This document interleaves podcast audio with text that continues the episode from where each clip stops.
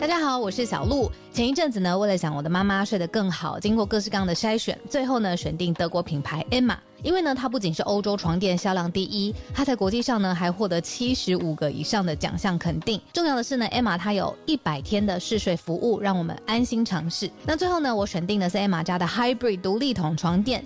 试躺之后呢，我就给它一个 hashtag 叫做云朵般，因为呢这一款床垫它有很强的包覆感，所以躺进去之后就像被云朵包住一样，很舒服，很有安全感。另外呢，这一款床垫的透气度也很好。外层呢有一个布套，它是可以拆下来清洗的。所以最近如果有睡不好想换床垫的听友呢，可以把握母亲节的期间艾玛的床垫组合最低到五五折。那输入早安新闻的折扣码 Morning，额外呢还可以再打九折。相关的优惠消息都在节目的资讯栏，欢迎大家点选链接了解更多。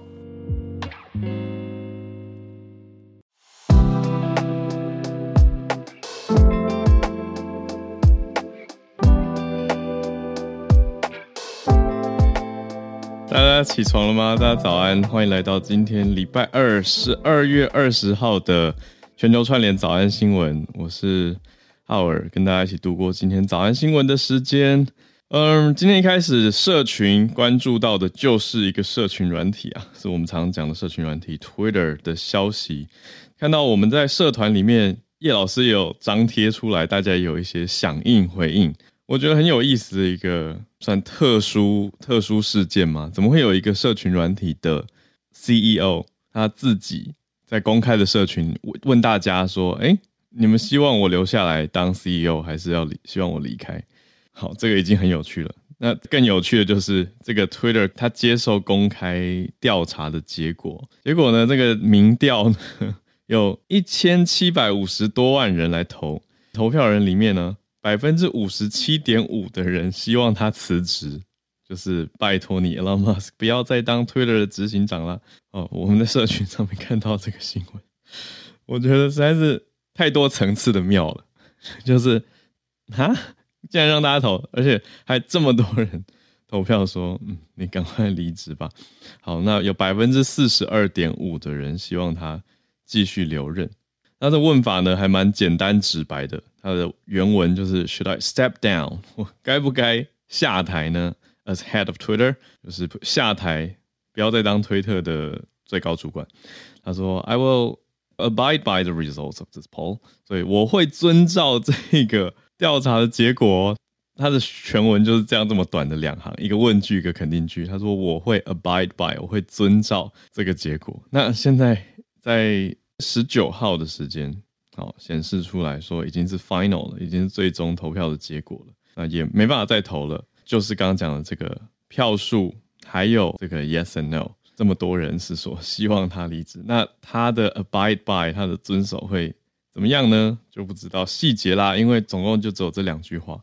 那什么时候离职也没讲嘛？啊，就只是做了一个民调，只是那个未来是 I will，不知道是多久远的未来。那。这是推特上面看到的消息。那推特相关最近有什么新闻呢？推特现在也呈现出来是不让用户去连接到自己的 Facebook 或者是 Instagram 这些其他的社群账号，因为有一些有一些人是专门在 Twitter 设定怎么讲平行账号嘛，就是用来推广其他社群的账号啊，这些现在是被推特锁定了。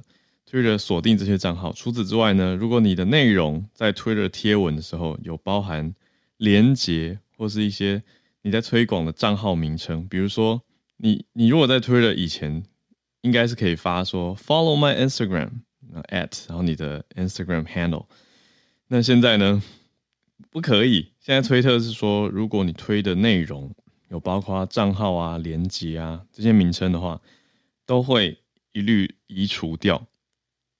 嗯，那多家媒体都报道了啦，包括路透社啊、法新社啊，还有 CNN 都报道到说，Twitter 这一步应该是要避免大家外连啊，连到其他的网站上，或是把你说导流，把这些用户导流离开。好，但有意思的是，你在 Twitter 如果发 TikTok 中国字节跳动的抖音的国际版啊，你在这边提到说 Follow my TikTok 的话，似乎不会被禁掉，所以。我觉得有趣的消息是，呃，Twitter 的前执行长也是共同创办人 Jack Dorsey，他的回应就是说，Why？他听到了这个禁令以后，他就说，It doesn't make sense，他觉得不合理啊。那这到底为什么要这样禁止呢？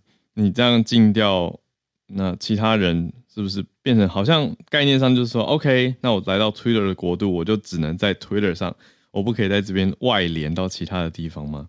那上有政策，会不会下有对策呢？我记得我是不是在去年去年早安新闻的时候跟大家聊过，说 Airbnb 这个民宿网站，它要避免大家私下交易嘛？啊，因为很多人会小聪明，虽然它的概念是好的，它的概念是说我们是第三方的公证平台，所以你会多一层保障，等于你真的住宿完都 OK 没事了，那你交给我们这个第三方的费用。我们才会缴交给你的房东，它是这个概念。可是有一些人就会觉得啊，我不想要被你这个中间第三方中介抽嘛，那我直接私底下对房东怎么做呢？呃，因为 Airbnb 的设定是说你在后台是不可以传送，我记得是电子邮件还有你的电话号码给对方的。所以你如果是一连串的有国码啊，有一连串数字的阿拉伯数字，就会发不出去。呃，email 也是发不出去。那一些社群的账号，应该它也是会有一个敏感字词的审核机制。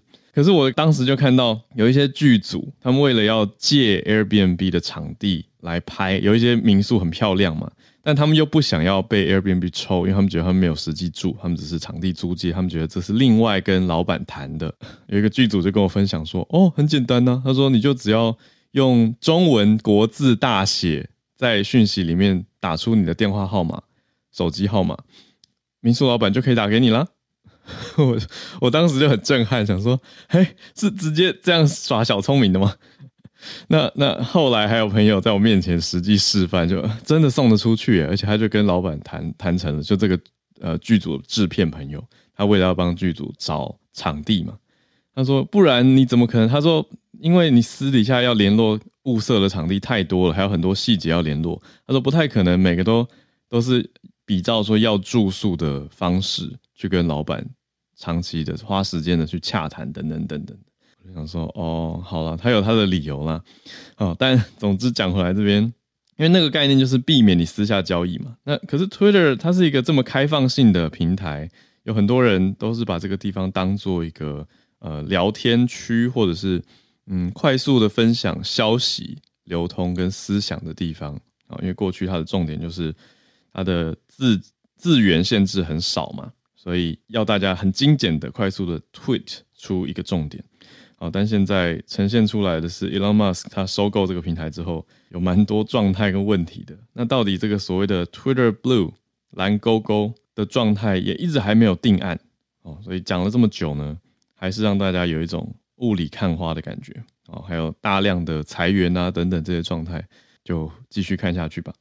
好，社群新闻到这边告一个段落，我们准备来盘点今天的四则重点新闻哦。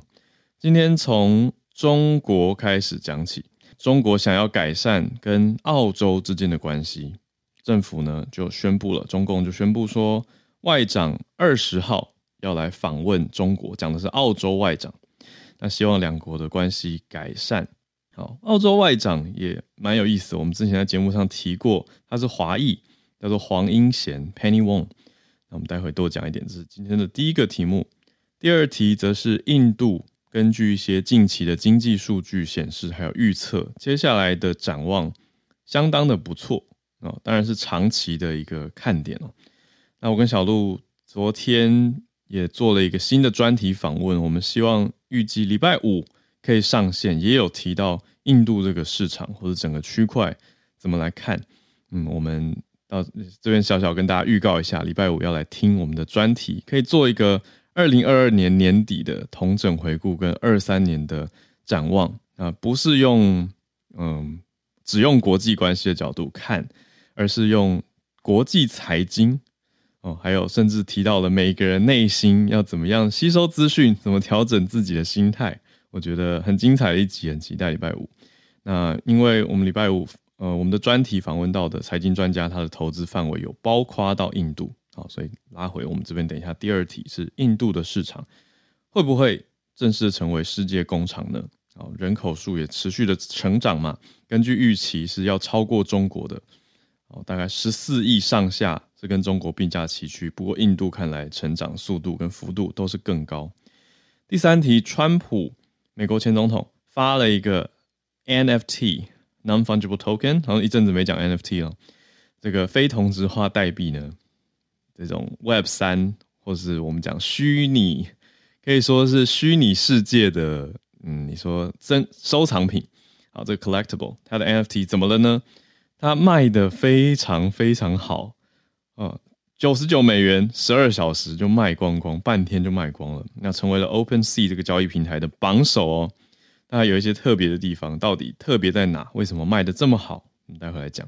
最后第四题关注到日本，日本根据一项调查，一个全球的决策情报公司 Morning Consult。他做的有，嗯，总共全世界十五国规模一万六千人的调查里面发现，日本人是最高比例不想旅行的，而且讲得很绝对哦。他讲的是百分之三十五的日本国民说自己永远不想再旅行，当然是根据这份调查，而不是实际的百分之三十五啦。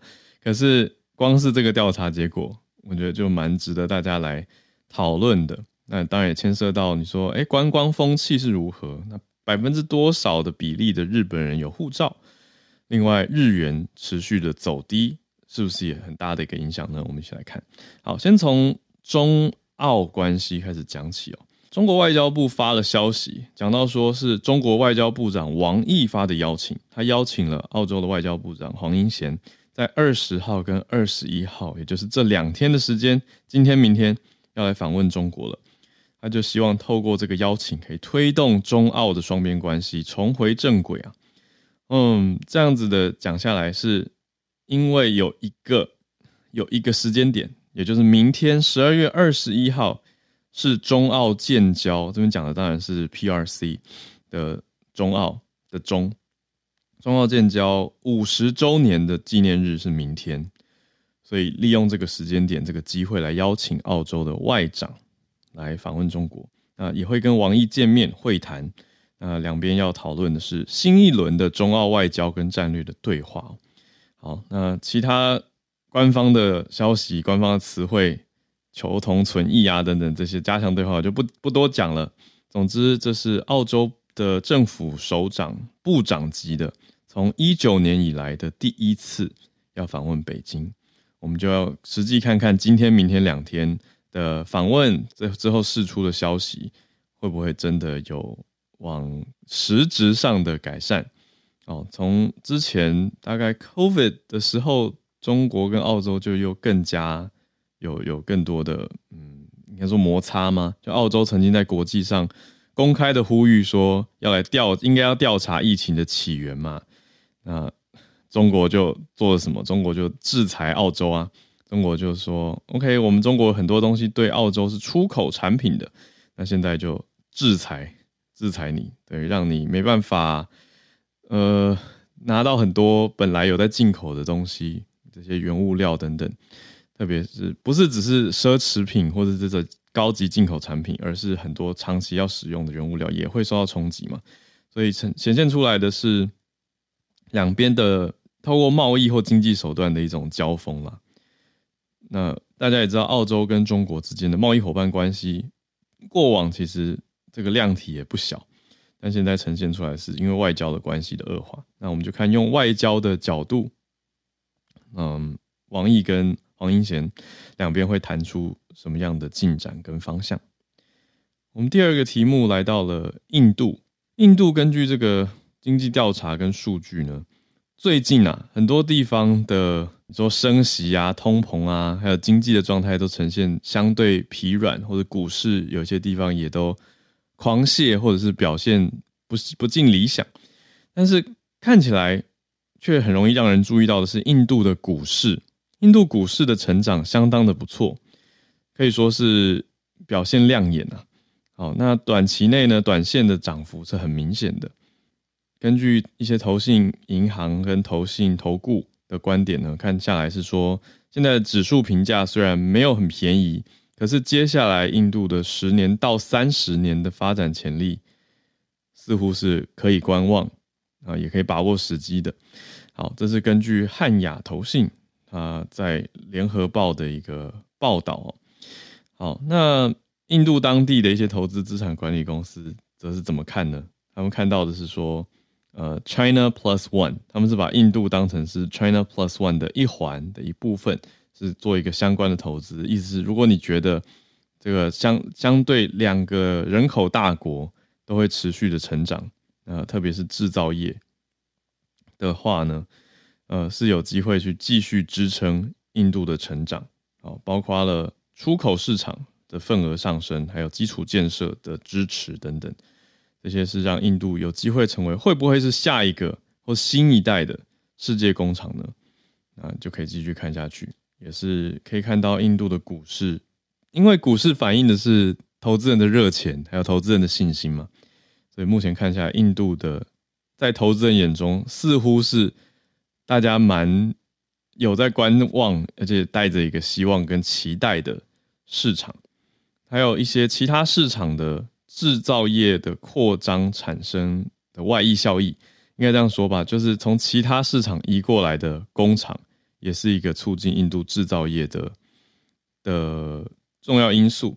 那制造业在印度的 GDP 目前的比重是百分之十五点六，预期 Morgan Stanley 是预期到说大摩 大摩的预期是二零三一年会增长到百分之二十一，这个是蛮大幅度的一个增长跟占比哦。就是说，印度的制造业会越来越功劳越来越大吗？或者说责任越来越重大？那贡献 GDP 更多。不过这个预估是到蛮久之后，是八年，预估八年之后会成长大概百分之五点四这样子的高比例占比。好，所以大致看到的情况是，印度的呃经济状态还有股市呈现的这个热度。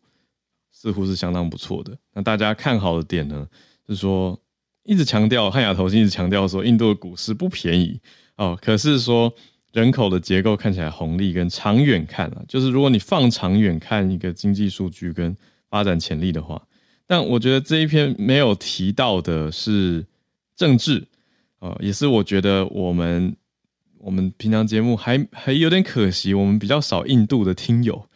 哦，因为我自己看印度，我一直觉得这是一个很神秘面纱的一个国家，特别是对在台湾的我们来说，我会希望可以再多了解一点。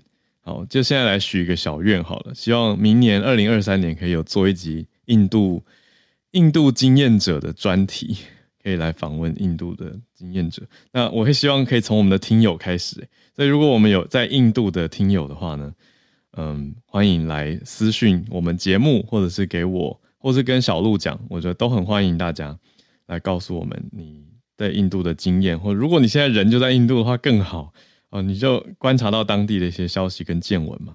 但印度很不容易的是，我觉得当地语言这件事情，如果你长期待着，似乎会更有效的能够关注到当地的一些你说媒体的嗯看法、观点啊，还有在地的想法。哦，毕竟这个十四亿人口的大国家，我还是觉得，嗯，很想要再更了解一些它的因素。那我讲回刚刚的，我觉得不确定因素就是，那大家也在看的就是政府的态度跟政策做得如何呢？哦，那有没有，嗯，应该说这样讲好了，我对标对象就是中共政府嘛，因为中共政府的这些严加控管，成为了很多投资人的犹豫点嘛。可是印度相对。相对在现在看起来没有这个问题，可是这是我从外界跟西方媒体的角度跟英文去看的，可是在地人怎么看？这是我希望可以得到的。好，嗯，好，聊天室有听友在讲，就是印度人的给人的感觉跟状态。可是我觉得那会不会是一个刻板印象呢？就是印度人到底现在是躺平还是很狼性呢？哦，根据我们访问专家有在跑印度、有在看印度的，据说现在是很积极哦。那我觉得是不是跟过去大家印象也许有有变化了呢？我觉得很多事件跟时事好像也会更新吗？所以希望我们的听友可以给我们比较新的在地观察，或者是帮我们介绍，都很欢迎。好，印度先到这边告一个段落。我们下一题要讲川普了，他的这个 NFT 啊，成为了交易榜首，OpenSea 的榜首。我觉得同时我也关注到一个，嗯，看起来比较严重一点吗？的消息，我可以先讲哦，然后我们再来讲轻松一点的川普 NFT。嗯，美国的众议院调查委员会公布了一个建议，因为川普现在还深陷多项官司嘛，包括他我们之前讲的，他以他为名义的公司的所谓的税务问题。那除此之外呢，美国国会山庄的暴乱事件也在持续调查当中。那现在众院的调查委员会是公布一项建议，说建议司法部应该要起诉川普前总统。好，那是一转眼，去年一月六号的时候，美国有许多川普的支持者去潜入到、闯入到国会山庄、国会大厦的事件。那这个事件的调查委员会在嗯。很新的时间，美国的十九号就建议司法部要来对川普提出刑事的指控了。所以这个调查显示出来是说，他们认为这个特别调查委员会，这个叫 January Six Select Committee，它专门就是在处理这个一月六号的事件调查的，就来敦促了司法部，说川普在煽动叛乱，还有妨碍公务的程序。还有密谋要欺诈美国政府，还有做伪证这些罪名，哇，这项罗罗列了多项的罪名。那建议司法部应该要去起诉他，开始司法的程序跟调查。好，那川普他当时的状态呢，就是因为美国总统大选一转眼是二零年的年底的事情，但是延烧到了二一年的一月六号，就在一月的时候。有一天，对台湾，我我的感受，我们在台湾的感受就是新闻突然大爆发，就说啊，美国国会山庄，然后画面全部都是有人持枪啊，有人蒙面啊，就进到了这个国会山庄。那这个已经是在疫情期间了嘛，所以也是大家会觉得啊，怎么乱中添乱的感觉。嗯，现在讲的是提出这个建议，可是司法部是还没有做出回应的。那现在也还没有看到。更多的后续，好，所以这是川普我看到相关的消息，但是相对应比较轻松的呢，是川普他自己在前几天的时候，社群媒体就发布说他要推出他的第一个 NFT collectible，叫做 Donald Trump Digital Trading Card，它就是一个数位的，那怎么讲，收藏卡吧，就是以前如果也不是以前了，现在现在是还有人在收藏球员卡吗？这样子的概念。那它是一个川普数位收藏卡啊，它是一个 trading card，是大家可以拿来交易的。总共发行多少呢？是四万五千个，每一个卖九十九美元。所以你说好了，的确也没有到超级贵，是不是？那可是它重点是一卖就热卖，它放在 OpenSea 上面卖嘛，所以这个交易的地板价曾经一度来到，应该说之前媒体报道有有观察到的，有记录到的是。零点三四 ETH，ETH 就是这个这个以太以太的，应该要讲它的虚拟货币。好，那相当于四百一十五美元，所以它一开始售价是九十九，可是它的交易价格是往上喊到很高的。那总交易也累积到了六千三百零四枚的 ETH。好，所以这个 NFT 呢是非常非常受欢迎的。所以有人那 那买了到底可以干嘛呢？他卖四万五千个嘛，然后就有一个调查是显示出来，官网介绍的啦。好，官网就提到说，你买一张 NFT 就会得到抽奖的资格。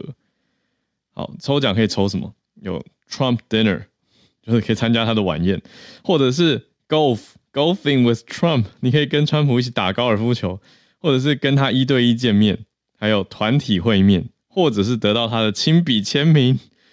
好，所以就是各种粉丝会喜欢的东西，就做成了当做奖品来鼓励大家购买这个 NFT。那有一些特别条件，就是如果你不想要抽奖，你就是一定要你要买几张呢？你买四十五张 NFT 就直接获得晚宴的门票。可是刚刚听大家听到了嘛，就是这个价格一直往上喊，所以实际上不是九十九美元乘以四十五，是往上飙高了不少，而且你要用。这个虚拟货币来交易，你就不用抽奖，你才可以得到这个晚宴的门票。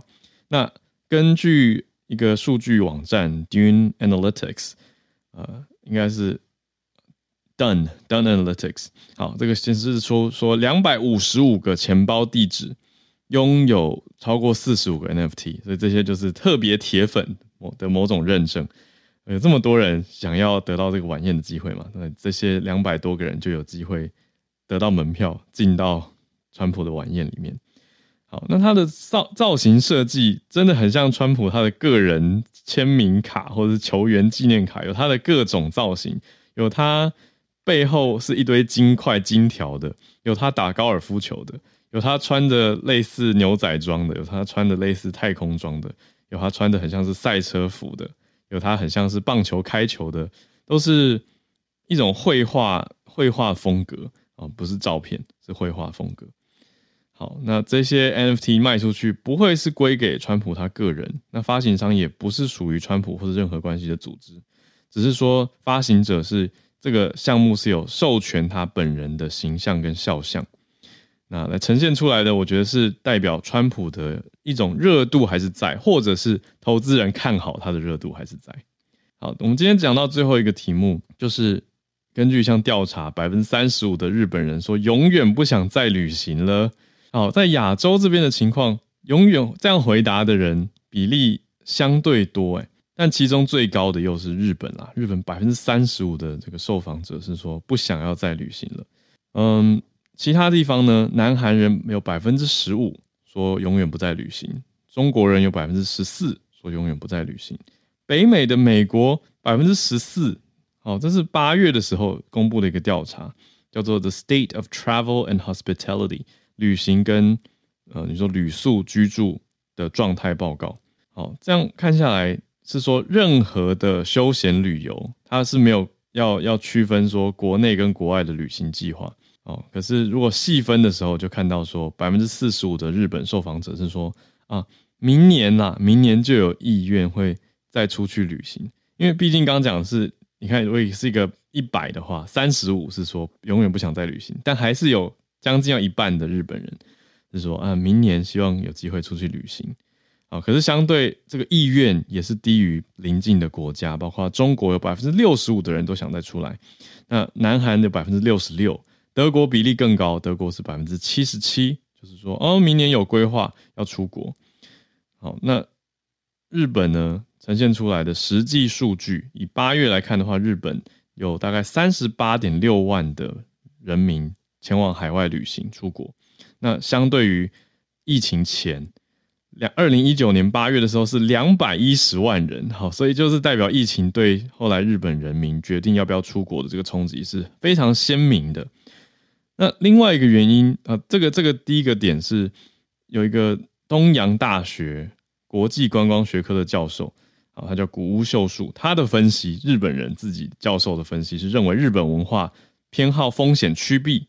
所以现在风险到海外旅游比较大，然后你可能会染疫啊，可能会麻烦，可能会有一些问题等等。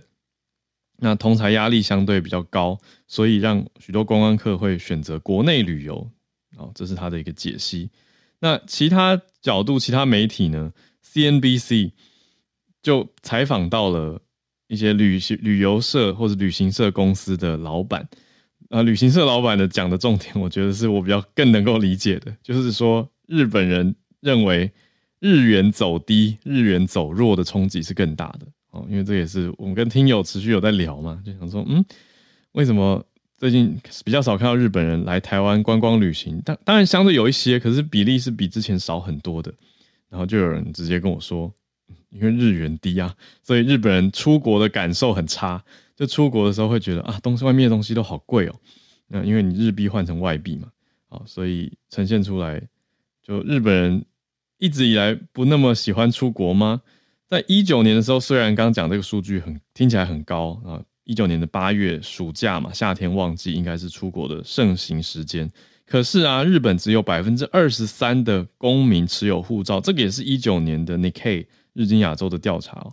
那这个比例是 G7 七大工业国集团当中最低的，我觉得这还蛮有意思的，也让我蛮意外的吧。那有一些人，有些朋友可能本来就知道了，好，但是我现在才知道，会觉得哈，每五个日本人平均啦，只有一个会有护照。那我认识这些在国外跑的，真的都是相对少数诶，哦，就是五个当中的五中选一这样子的概念。好，不过那是一九年的数据了。现在呢，出国意愿相对低的情况，我没有看到新的护照持有比例的数据啦。不过照刚这个态势或者意愿来推估的话，应该也不会增加才对。好，那另外有一个分析，刚刚的这位古物教授，他还有提到说，语言障碍也是一个。另外，缺乏连续假期，他说日本比较没有连假，是吗？哦，他说是日本人比较偏爱国内旅游的原因，也很难请特休假。哦，好吧，不过日本很好玩呢、作为一位刚去日本回来的人，就觉得嗯，他们的国内旅游是很精彩的啊、哦，就是会觉得哇，四十七个都道府县，还有很多地方都会想要再去。我看今天今天孔医师在吗？这个在那个林氏璧面前耍大刀，好啦。啊，时间一转眼来到了八点三十四分。好，我看到有热血的听友举手，哇，在日本的听友翠翠马上就举手。我看翠翠有没有要跟我们补充呢？刚刚既然讲到日本，那我同时也想要邀请跟欢迎有更多了解印度的听友啊，不一定今天啦，可是接下来可以来跟我们串联。好，我已经先邀请翠翠，我看还有很多听友陆续邀请大家，谢谢。来，翠翠早安，Hello，早安。好，其实你刚刚在那个报道之前，嗯、我已经开始扫。其实日本人到嗯，就是刚好他们有个数据，我刚好找一个新闻，是今年的二月，他写说日本人目前护照的持有率呢，现在是十九点一 percent，更低了，比更低了。那、嗯、那当然，其实原因也很简单嘛，因为其实在疫情的时候，大家就不能出国，所以其实很多人护照失效的话，那他就已经就是失效了这样子。嗯，对。然后，嗯，此外，其实我觉得日本人喜不喜欢，我觉得想去的人就是会很想去。那可是，其实，在日本申请护照的话，一个人的费用，如果我们以十年的，就是十年的护照，大概一个人要一万六千日币。哦、对，然后。对，一万六千，所以其实我们换算成台币的话，也要三千多。那如果以前的话，可能就会更高一点。嗯，对啊，所以其实，在申请护照上的话，的确就会有一点难度。然后再加上，我觉得其实因为申请护照的地方，就是有像台湾一样，就是申请护照的地方，就就是所谓的那外交部领事，就是就是那些地方其实也不多，所以其实在申请上，嗯、对会比较辛苦一点。那其实，在我自己身边的小朋友们也是啊，大家有点我。你知道我一开始我你说的小朋友是大学生或二十几岁对大学生，大学生对，嗯、就是我因为像我们的话，其实就是像我们可能很多小朋友就已经办了，然后可是我在我身边的大学生有护照的人，我看一下哈，我们店大概有呃有十个员工里面只有三个人有护照，对，然后。哎，这次真的出国的人也不是不多这样子。然后，其实我今天要分享的是另外一个新闻啊，只是说就是以护照来讲，其实说老实话真的很少。而且我刚刚也调查了一下，就是如果只单纯以东京哦，目前护照的持有人数在令和二年那个他们外交部公布的话，不到一百万人有持有护照。对，所以其实以这个比例来看，你会发现其实真的有护照的人其实不是多的。只是如果你有护照的话，嗯、你就会真的变得很常出国。因为其实我身边认识喜欢出国的人也不少。对，嗯、所以我觉得这是一个很极端的比例啦。然后一方面还有一个原因，可能是因为其实日本人会很害怕不能讲，就是不会讲英文这件事情。我相信浩伟应该有非常深刻的体会。对。有我有，因为我中间呃，我这几天前几天啦，就有走进东京的一家小店，然后里面都是欧吉桑，然后我跟我太太走进去，我就觉得店员跟老板、老板娘他们露出一种惊恐的表情，就是哎、怎么办？外国人走进来，发现我们日文不太通，然后那个表情就是啊怎么办？我们不会讲英文的这种表情。对，对，所以我觉得其实这个应该是有差很多，所以这这有跟很多日本的小朋友、年轻学生聊，他们觉得就是就是因为怕出错，会不敢讲，然后加上因为日式英文的教育，就是呃，他们真的是用日式英文在教英文，所以其实他们根本就不听不太懂一般的。真的就是所谓的纯美式或者纯英式英文，这可能也是一个原因。这样子，好，那我最后分享一下，其实我今天想要聊，因为刚好我讲到就是说大家不想要那个去旅行这件事情嘛。那其实还有另外一个调查，是那个美国运通卡，他们有调查世界上七个国家，就是有，因为我们现在冬天是刚好是一个算是放年假嘛，有些是耶诞节啊，有些是过年这样子。然后这在调查当中啊。日本人跟其他的国家比起来非常明显。他问说：“你的过年要怎么跟谁过这件事情上面，日本呢有百分之九十的人是说我想要跟家人过，然后百分之四的人是想要跟就是另一半过，然后百分之六的人是想要跟朋友过。这跟其他国家比起来啊，嗯、是非常压倒性的，就是胜利。因为像其他国家，可能他们想要跟另一半过，大概有四十 percent，然后跟朋友过有三十七 percent，可是日本却是集中在想要跟家人过这样子。嗯，然后甚至在嗯购物上面的话，因为我们其实。在过年期间会想要买很多新东西嘛？那像其实，嗯，全世界七个国家平均呢、啊，想要在网络购物的大概是百分之八十，然后在实体店铺是七十四 percent。哦，这个应该是复选题，所以它才会变比例，就是不是百分之百这样。嗯嗯、可是问题是呢，日本呢却有。嗯，就是想要网购的人是百分之六十一，但是想要去实体店铺的人却是百分之八十一，所以就是还是很多人比较怎么讲，去想要在直接实际上在实体购物室的意愿是比较强烈的。嗯，好，因为刚好刚好有讲到旅行这件事情，我顺便就是嗯，就是讲一下我刚好查到这个嗯调查这样子，嗯，这是我分享，谢谢，谢谢翠翠。哦，可以理解，难怪东京的街头还有百货公司人这么多，大家喜欢实体购物的感觉。那又配合刚讲的，跟家人一起过，就跟家人一起购物了。好，那我们再继续来连线到美国的南加州 Charlotte，Charlotte 早安，Hello 早安，Howard 早安。好呀，yeah, 想跟大家就是报道一个后续的消息，我不知道大家还有没有印象，有一个呃好莱坞很有名的制作人。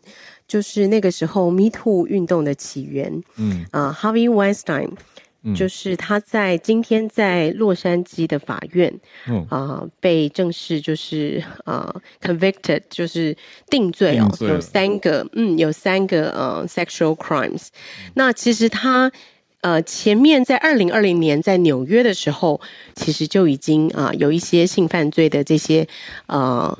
控诉那个时候被判了二十三年，那现在是在加州这边，其实原先有十一个案件，那目前被检察官反正有一些剔除啊，因为有一些呃，就是这个 Harvey Weinstein 会说哦，这个是有的是呃，比如说是叫做什么诬告，就说这个其实并没有确实的证据哦，很多人是为了要这个呃搭上 Me Too 的列车，就是。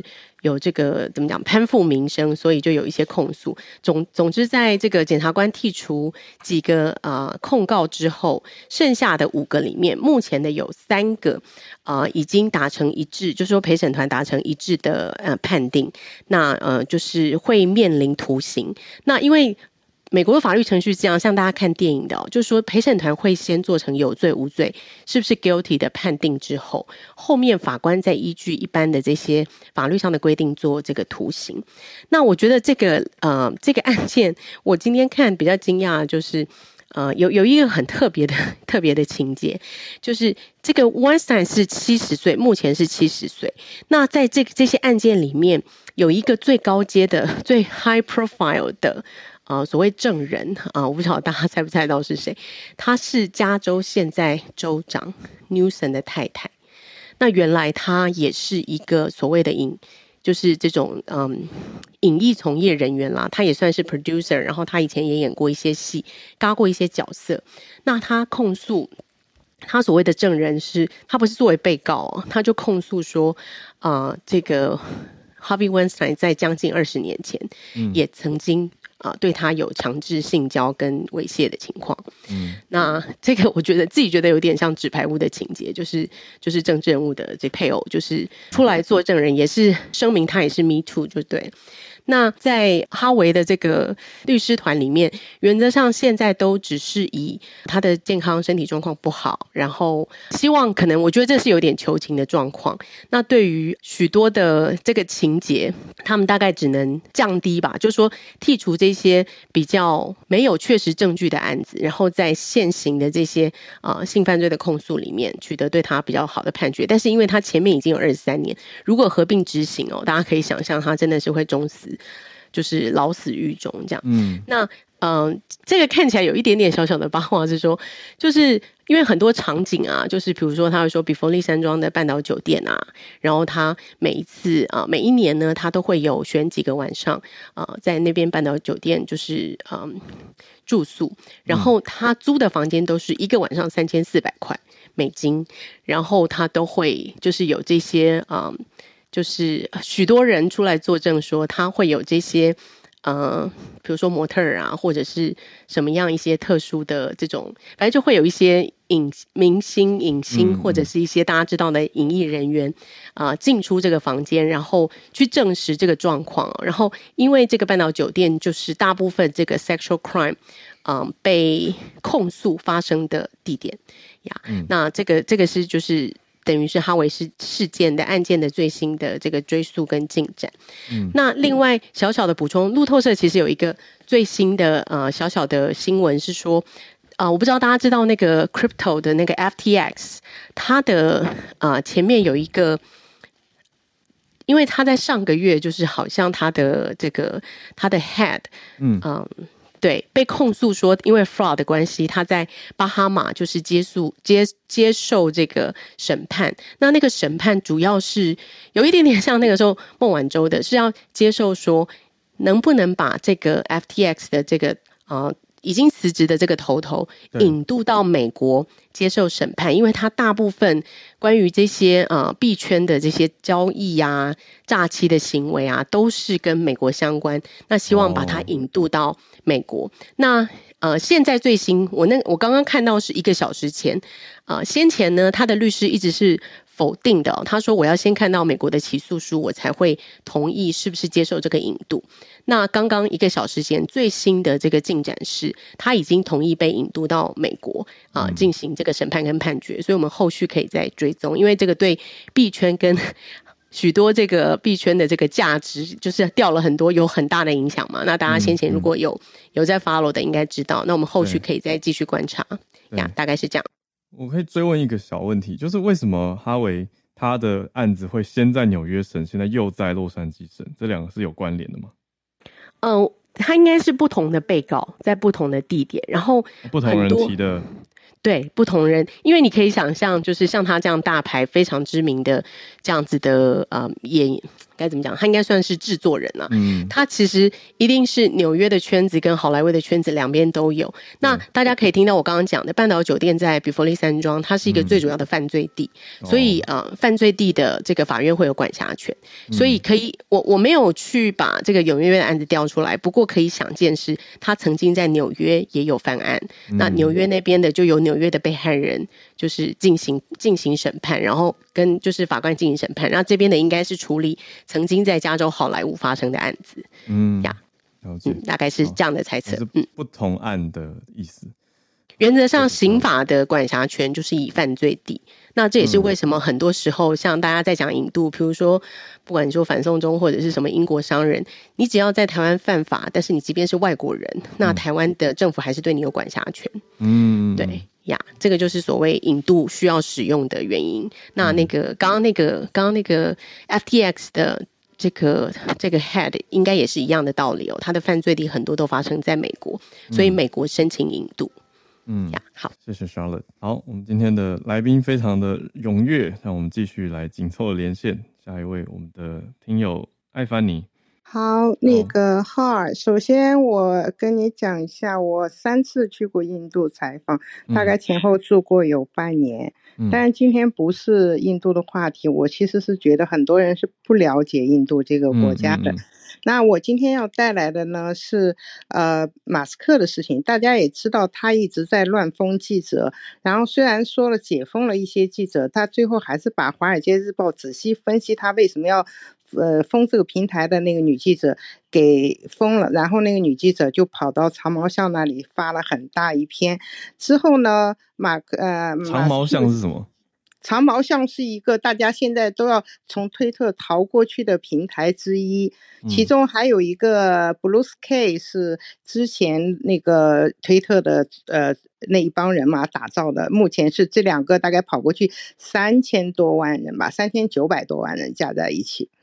就大家都要逃跑。然后在这个情况下呢，马斯克就发了一个投票，共投票的人共有一千七百五十万人。有有，这个是今天刚刚的社群。对对，是的。嗯、然后呢，那个的他就问他是不是应该继续在推特，还是应该滚蛋？然后。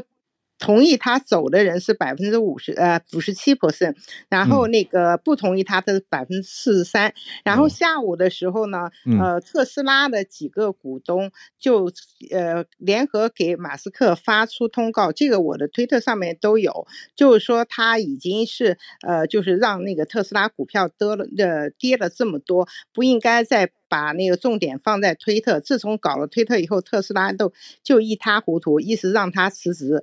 然后呢，那个呃，接下来是欧盟，欧盟认为呃，马斯克把。Facebook 等等很多那个连接都给封掉了，只要发这个连接的号，他说也要封，吓得 Facebook 都发了一个很惊诧的表情。然后这些新政策是违反了欧盟的规定，处罚要要罚马斯克高达年收入的百分之二十的推特收入。然后呢，下午又爆出来，呃，是这帮反正就是反马斯克的人说，马斯克在那个看呃世界杯期间和俄罗斯的大外宣喉舌，臭名昭著的呃拉利亚，至今还在美国呃还在加拿大和英国的制裁名单上禁止入境的，为什么他要跟这个人在一起合影？总之，现在是各方都在让他下台，他也许投票是找一个台阶下。欧盟是说肯定要罚他，然后他的投资股东也让他要辞去推特 CEO 的这个位置。然后就是我刚才讲的，都跑到那个 Blue Sky 和和那个长毛象，大概三千九百多万人。这是我今天带来的话题。嗯，嗯，谢谢艾凡尼，哟，谢谢你介绍，我才去查了一下，看到这个哦，Mastodon 长毛象。一个紫色的 logo，原来是一个新的新的推特吗？所以很多人开始移走了。嗯，其实规模有一点小，我是觉得它不如普鲁斯开就是推特原来的那个团队打造的新的。嗯、但原来团队呢，它现在只有网页版，APP 还没有推出来。以上。嗯、好，谢谢艾凡尼。我们再继续看看，就是现在推特用户当然还是多，可是这一波真的是炒到。很多人都在吵着要搬家了。对，好，谢谢。我们再继续连线到叶老师，老师早安。早，哈尔早。今天要跟大家分享的是一个台湾的新闻，就是，呃，这个新闻是关于六岁以下儿童的死亡率，因为最近国健署做了第一次分析六岁以下儿童死因的回溯分析，嗯，结果发现说超过四成。的死亡是可以预防的，嗯，包括像呃，在台湾其实很常见的就是让小孩子站在摩托车上哦，载他们，嗯，那这个事故的时候，其实小孩子就变成沙包，嗯，真的很脆弱，对，然后还有就是全家一起睡，嗯，那那个造成说。呃，爸爸可能一翻身，然后手就压在小孩子身上，或者是比较年长的哥哥姐姐不小心翻身捂住小朋友的口鼻啦，等等啦，这些。嗯，那当然就是说，在分析里面，他们发现就是这些可以预防的个案里面，比例最高的是车祸，占二十六 percent。嗯，那我自己的观察，我是发现说。除了摩托车以外，另外一个是，其实还是有蛮多，我不知道台北市啊，但是在花莲的话，嗯，蛮多家长呢，其实还是没有小孩子坐汽车应该要有这个汽车座椅的概念。哦，或者是说买了以后，但是因为小孩子哭闹不休，所以就把他从汽车座椅上面抱下来，然后家长抱着这样子，嗯。那这些其实都非常的危险，因为就跟那个骑车的时候把小孩让小孩站在前座的道理一样，就是一旦发生车祸的时候，其实这个惯性会把小孩子先甩出去，嗯，那小孩子就会变成那个碰撞的沙包，嗯，那另外除了这个车祸以外呢，再来就是窒息，那窒息还有儿童虐待。那另外还有就是他们发现说，包括像呛奶啦、窒息啦，或者是呼吸道阻塞，那还有三十三 percent 是婴儿猝死症候群。那婴儿猝猝死症候群就比较困难一点，但是至少可以预防的是，不要再把小孩子放成面朝下睡觉，趴睡。对，就是不要让小孩子趴睡。嗯，因为虽然这个已经宣导蛮多次的，但是每年都还是可以听到新闻，就是有家长不知道是看。呃，哪个年代的婴儿照顾书认为说应该要给婴儿趴睡，然后造成这个婴儿死亡？嗯，那这些其实都是可以避免的。嗯，所以想说跟大家分享一下，因为这个新闻其实我觉得还蛮重要的。嗯，谢谢老师。对，听了会有一点有点担心啦。应该说用我会想到很多身边朋友是有家里有六岁以下小孩的，那爸爸妈妈本来就普遍很容易担忧了。对，可是听到这些，我觉得可以用正面的角度去想，就是可以用预防的方式，哦、就是一些正确的观念建立起来，就可以大量的减少这些风险。包括刚刚老师讲的这个骑车啊，小孩的位置啊，还有坐汽车的时候有没有用安全座椅，还有不要趴睡，哦、让他的口鼻比较不会被遮住，或是不要跟大人跟比他大的兄弟姐妹放在一起睡觉，就避免压到。我觉得这是很大的一个重点。谢谢老师带来这个消息国建署的分析。那我们再继续连线到芭比，芭比要讲的是呼应印度的话题吗？芭比早安。对，早安好。这是我最近刚好看到是关于印度的钱币，嗯，因为大部分国家的钱币上面都是会是曾经的元首或是伟人，对啊，或是一些代表性的图腾，像台湾的国花梅花嘛。嗯，然后或是香港，当时在一九九四年预备回归的时候，他们有特地更新一个洋紫金图案的一元硬币。嗯嗯。但是在印度使用的呃硬币，一卢比是一个赞的手势，诶然后二卢比是个耶，就这么直接。对。可是因为这个面额很小，然后使用的几率也不高，所以这个硬币也算是蛮稀有的。哦。然后我昨天查的时候，是一元台币可以换到二点七卢比。嗯，那很多呃报道文章，他们的解读是说，印度就像刚刚还有提到，是就是人口大国嘛，那四肢呃就是文盲的比例比较高。嗯，天下杂志还有报道过，就是在二零一四年的时候，印度他们在普选的时候统计，合格的选民有八点一五亿人，但是大概四分之一是文盲，所以他们可能必须就是要靠像手掌啊、莲花、大象这些。政党代表的标志来做出选择哦，对，那用图像来辨识就是钱币的金额就是最简单的。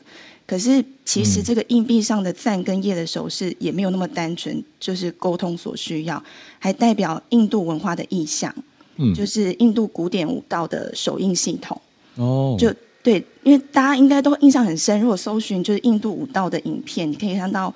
舞者就是时而单手，时而双手，不停的交互变换手势跟手印。对，那看起来很像是沟通的手语，可是又比一般的手语呃更细致，就是带有一些艺术感跟节奏。嗯，然后他们其实是生活中各种情感或是思想行为都可以透过手印的交互运运用，精准的表达出来。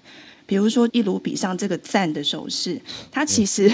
它其实是有最顶尖跟神圣的意思，在印度教的庙宇建筑当中，最顶端的那个塔尖，嗯，梵文这个我发音可能会错哦，呃，梵文叫做 Shikan，嗯，那在舞蹈当中比出这个手印的时候，那再加上比如说国王这个名词好了，嗯，那你可能就可以延伸成一段形容国王至高无上的句子，嗯，对，那厄鲁比的这个耶呢？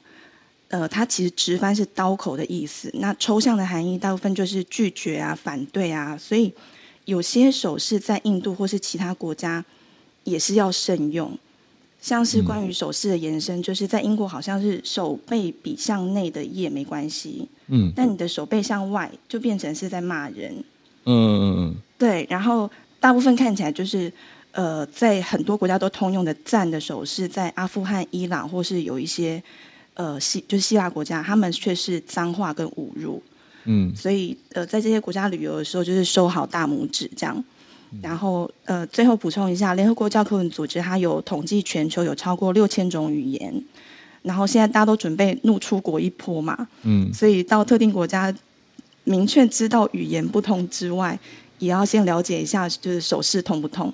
嗯，有兴趣的朋友可以搜寻这个关键字是南亚艺术传承，他们有介绍蛮多就是关于印度的艺术文化，以上跟大家分享。嗯，谢谢芭比。还好我在早安新闻，所以我之前去希腊玩的时候都没有比战。好，那现在我们再继续连线到朱小汉。嗯，好的，早安。好，早安，好好的啊！今天人比较多，所以也电流击击棒一下啊，看能不能超越，还可以，还可以，看能不能超越翠翠当时的记录。呃，今天要分享的就是外交事务周刊今天的最新文章，题目就叫做《中国危险的衰落》。那文章当中提到，习近平在过去执政的十年以来啊，虽然说塑造出政治强人的形象，但其实中国的经济也好，还是国际地位也好，一直都是在走下坡路。但是这个对于美国来说，或者说对于世界来说，并不是什么好事情。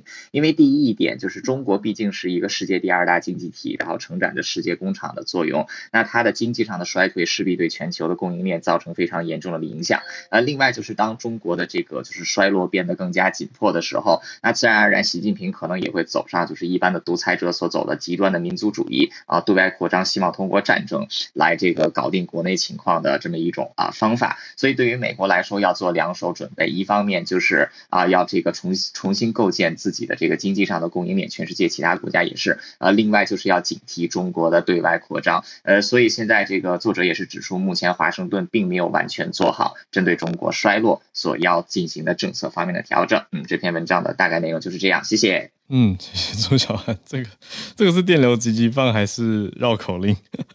没有啦，谢谢你带来这个解析，讲的是外交事务嘛，Foreign Affairs 的一篇。在讲他怎么分析中国这十年的过去。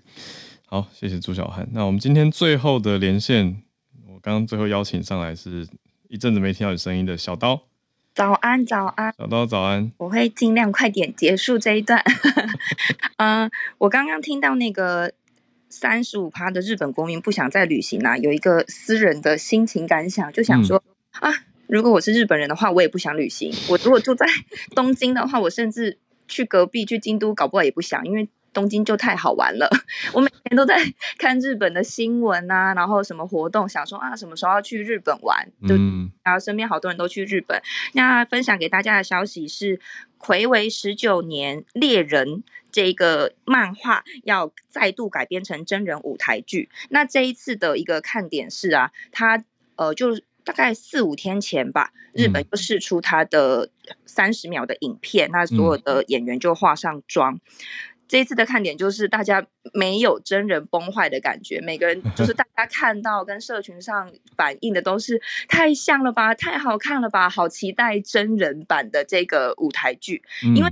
是同一个剧场，他现在正在上演的是小丸子真人版，那就被大家讲的是，嗯，花轮也不是花轮，然后滨崎也长得太帅，很多就是真人选角也好，或是他化妆造型上，很容易被大家觉得啊，真人就崩坏了。但这一次就这最新出现的猎人真人版来说，大家都对每一个角色没有一个雷的，大家看了都觉得太棒了，太好看了。那他预计是在明年五月的时候会。就是正式上演，我很期待那时候我可以去日本看。谢谢大家。所以也是要去日本才看得到吗？没错，没错。讲到底，哎、欸，又绕回我们的新闻。好，谢谢小刀带来这个消息。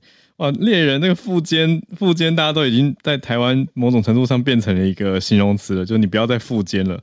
啊，现在副监，副监有复出了吗？啊，但是还是没有看到完结篇呐、啊。可是现在剧场版要出来了。好，谢谢小刀带来这个消息。啊，谢谢今天我们所有串联的听友，在我们刚刚接续的四题之后呢，从翠翠呼应了日本的消息，到 Charlotte 带来呃哈维的案子 Me Too 案的新审判，还有 FTX 的头头，应该说 FTX 的前老板创办人他的引渡事件，还有艾凡尼讲了推特的状态，还有叶老师是国建署的这个分析，芭比讲印度的钱。还有朱小汉讲的外交事务，到现在小刀带来的猎人剧场版的新消息，很丰富的礼拜二早上，希望大家喜欢。那我们就明天早上礼拜三早上八点再跟大家继续串联，期待小鹿的声音回归。借由这个时间再跟大家讲一下，大家有任何的建议，为长期的都欢迎来告诉我们。好，那我们会尽量的再做一些努力跟精进的。啊，我昨天跟翠翠还在讨论，就是因为现在很多听友，我们现在是在 live 的录音状态嘛，所以大家可能不知道，我们 podcast 持续都还是有在默默的增长。那当然很感恩，很谢谢大家。我觉得一方面是提醒自己要更加的。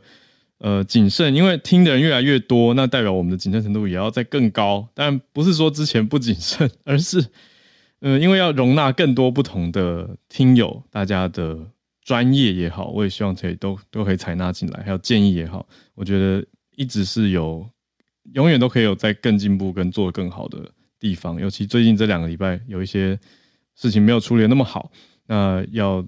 继续的思考、跟检讨、跟改进，但我很高兴的是，看到群组里面虽然有批评的声音，但也有很多鼓励的声音，我都我们都有看。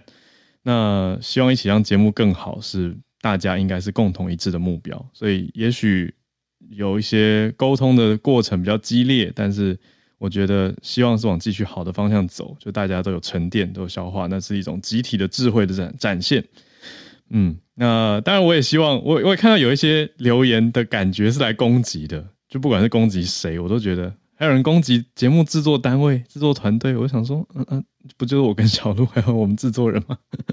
那你知道攻击的是我们吗？因为那个骂法很凶诶，就是有时候这这个制作单位在搞什么？我想说，嗯，就就在骂我的意思嘛。好，那就是希望 大家可以用建议的方式啊、我们的接收度可能会更好，那甚至改进的效率也许会更高。就是比起我们还要再多消化一个情绪，对不对？但我知道大家留言也是有留言的情绪啦。但总之，谢谢大家的付出，因为你留言也是为了节目有一些建议嘛。哦，那我们就要自己转化成有效的建议，呃，不是一直往情绪方面去想。所以谢谢大家。总之就一起更好，一起努力。二零二二年底讲的好像最后一集一样，没有，明天早上八点还有。好，那我们就明天早上见。